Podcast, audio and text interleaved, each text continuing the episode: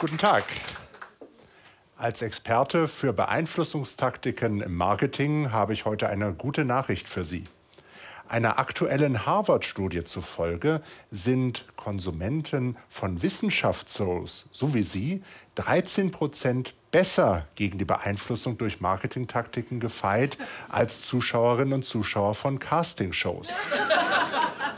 Und um dieser guten Nachricht eine zweite hinzuzufügen, Sie sind heute 100% besser dagegen gefeit, denn ich möchte heute mit Ihnen darüber sprechen, wie Konsumenten Beeinflussungstaktiken erkennen können und wie sie sich dagegen wehren können. Ich erforsche, wie Konsumenten misstrauisch werden. Und vielleicht hatten Sie gerade eben allen Grund, misstrauisch zu werden. Ich habe Ihnen von einer Studie berichtet, ich habe darauf verwiesen, dass ich ein Experte bin. Ich habe das wissenschaftliche Zauberwort Harvard erwähnt. Und dabei habe ich mir die Zahlen nur ausgedacht, um sie auf ein Problem hinzuweisen. Wir sind geneigt, Dinge zu glauben, wenn sie richtig verpackt sind. Da ist es schwer, misstrauisch zu werden. Dabei ist das Misstrauen die stärkste Waffe gegen die Beeinflussung. Wir haben alle ein natürliches Misstrauen, denn im Grunde genommen wissen wir alle, wie Marketing funktioniert. Philipp Kottler, einer der Begründer der modernen Marketingwissenschaft, hat schon 1972 in einem Beitrag gesagt, eigentlich ist es ganz einfach. Im Marketing kommen auf einem Markt mindestens zwei Akteure zusammen und mindestens einer dieser beiden Akteure will von dem anderen Akteur etwas erreichen. Und schon kleine Kinder haben das drauf, das erleben Sie, wenn Sie im Supermarkt schauen, wie kleine Kinder ihre Eltern zu überzeugen versuchen, Süßigkeiten für sie zu kaufen. Da werden jede Menge Beeinflussungstaktiken eingesetzt. Wir lernen also von Kindesbeinen an, wie Beeinflussung funktioniert. Dieses Beeinflussungswissen, das prägt sich immer stärker aus und ist für uns eine Art Schutz dagegen, beeinflusst zu werden, manipuliert zu werden, wenn wir das gar nicht wollen. Dazu müssen wir aber wissen, wie Beeinflussung funktioniert und müssen verstehen, wie die Taktiken genutzt werden, wie sie für oder gegen uns eingesetzt werden. Eine Taktik habe ich Ihnen gerade eben vorgeführt. Es ist die Taktik der Autorität. Ich habe betont, dass ich ein Experte bin, also Autorität auf diesem Gebiet habe und schon weiß, was Sache ist. Das erleben Sie zum Beispiel im Online-Marketing auch recht häufig. Da sehen Sie Werbebanner, die Ihnen verheißen, da hätten Menschen, meistens sind es junge Studierende, etwas herausgefunden, was Ärzte vollkommen verblüfft. Einen Trick, einen Kniff gegen Rückenschmerzen zum Beispiel. Sie können sich sicherlich vorstellen, dass sich hinter einem solchen Banner keine wissenschaftliche Studie mit Kontrollgruppe verbirgt, die in der Tat eine wissenschaftliche medizinische Sensation verheißt. Hier wird ihre Aufmerksamkeit geweckt, indem auf eine ganz abstrakte Autorität verwiesen wird. Apropos Online-Marketing. Eine zweite Technik, die Sie vielleicht auch schon einmal gesehen haben, begegnet Ihnen, wenn Sie durch die Timeline Ihres sozialen Netzwerks scrollen. Da sind nicht nur Botschaften Ihrer Freundinnen und Freunde, sondern da sieht man auch Werbebotschaften. Und sehr oft finden Sie bei diesen Werbebotschaften Hinweise darauf, welche Ihrer Freundinnen und Freunde das Produkt auch schon gekauft haben oder doch wenigstens einmal auf Like geklickt haben. Warum wird diese Taktik eingesetzt? In sozial unsicheren Situationen, wo wir nicht genau wissen, was wir tun müssen, schauen wir immer gerne, was die anderen tun. Und von wem schauen wir uns das am liebsten ab? Von unseren Freundinnen und Freunden.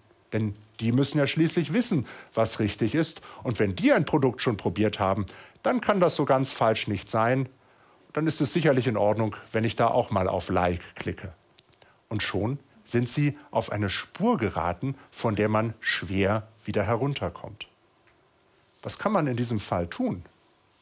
Nun, man kann bereits vorher einen kleinen Schritt zurücktreten und sich fragen, warum geschieht das hier?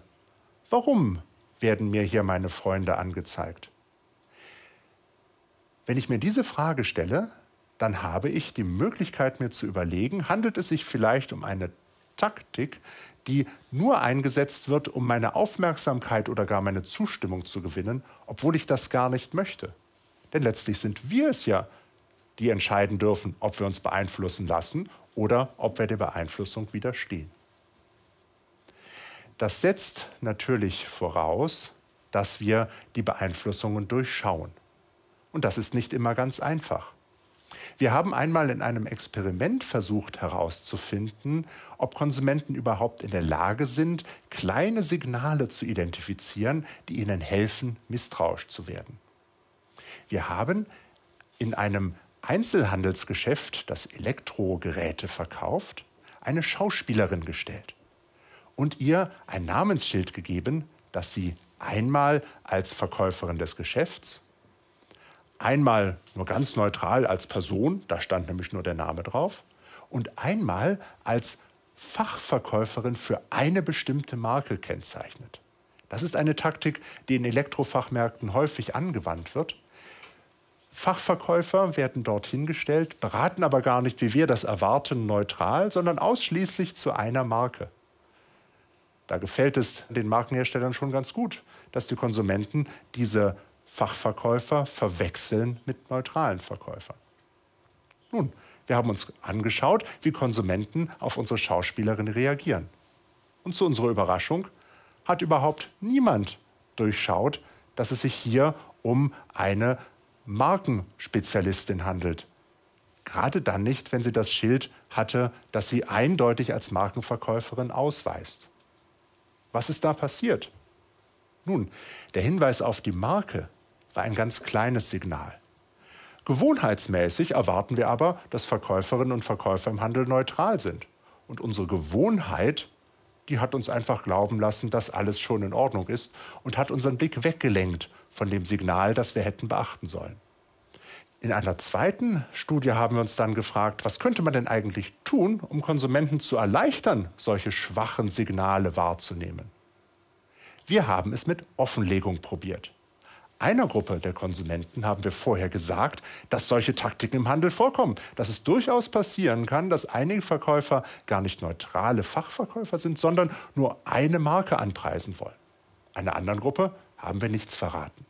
Und tatsächlich waren die Konsumentinnen und Konsumenten, die vorher gewarnt worden waren, viel aufmerksamer, haben sich das Namensschild angeguckt und bemerkt, wann die Verkäuferin, die wir als Schauspielerin dort in den Laden gestellt haben, sie versucht hat zu täuschen. Sie können sich vorstellen, dass solche Prozesse sehr subtil ablaufen. Fragebögen helfen nicht, um herauszufinden, ob jemand tatsächlich misstrauisch geworden ist. Wir nutzen Assoziationstechniken, die die Konsumenten zurückversetzen in die Situation und es ihnen ermöglichen, ganz ohne groß nachzudenken, uns anzusagen, ob sie misstrauisch waren, ob da irgendetwas war, was sie gestört hat oder nicht. Denn das Misstrauen, was ihnen hilft, kommt manchmal auf sehr leisen Sohlen ihnen entgegen. Vielleicht hat jetzt die eine oder der andere von Ihnen sich ein Handelsgeschäft vorgestellt. Vielleicht haben Sie sogar überlegt, ist mir das vielleicht auch schon passiert? Neulich war ich doch gerade, wenn das vielleicht auch ein Markenverkäufer war? Ich habe hier eine Technik genutzt, die man Storytelling nennt. Ich habe versucht, innere Bilder in ihnen zu wecken. Das machen wir im Storytelling auch. Menschen lieben Geschichten. Menschen hören gerne zu. Und Geschichten können nützlich sein, zum Beispiel um vor Gefahren zu warnen. Vielleicht sind die ersten Geschichten erzählt worden, um die kleinen Neandertaler-Kinder davor zu warnen, mit Säbelzahntigern zu spielen. Ich bin auf diese Taktik neulich sogar selbst hereingefallen. Als ich mein neues, sündhaft teures Smartphone gekauft habe und gerade zur Kasse schritt, um es zu bezahlen, sagte der Verkäufer, ach eins noch, wissen Sie, Kollegen von Ihnen, ist es schon passiert, die waren bei mir, dass das Gerät ins Wasser gefallen ist. Wasserdicht ist es nämlich leider nicht.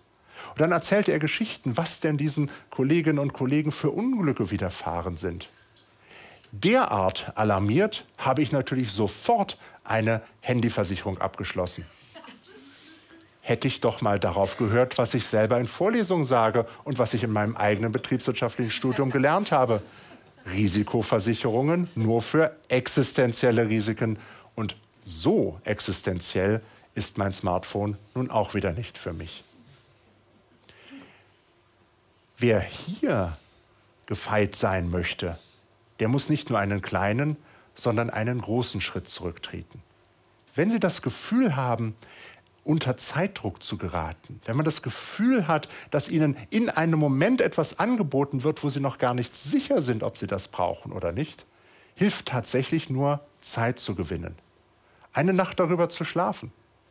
Denn manchmal ist das, was wir in diesem Moment für sehr begehrlich halten, mit etwas Abstand gar nicht mehr so begehrlich.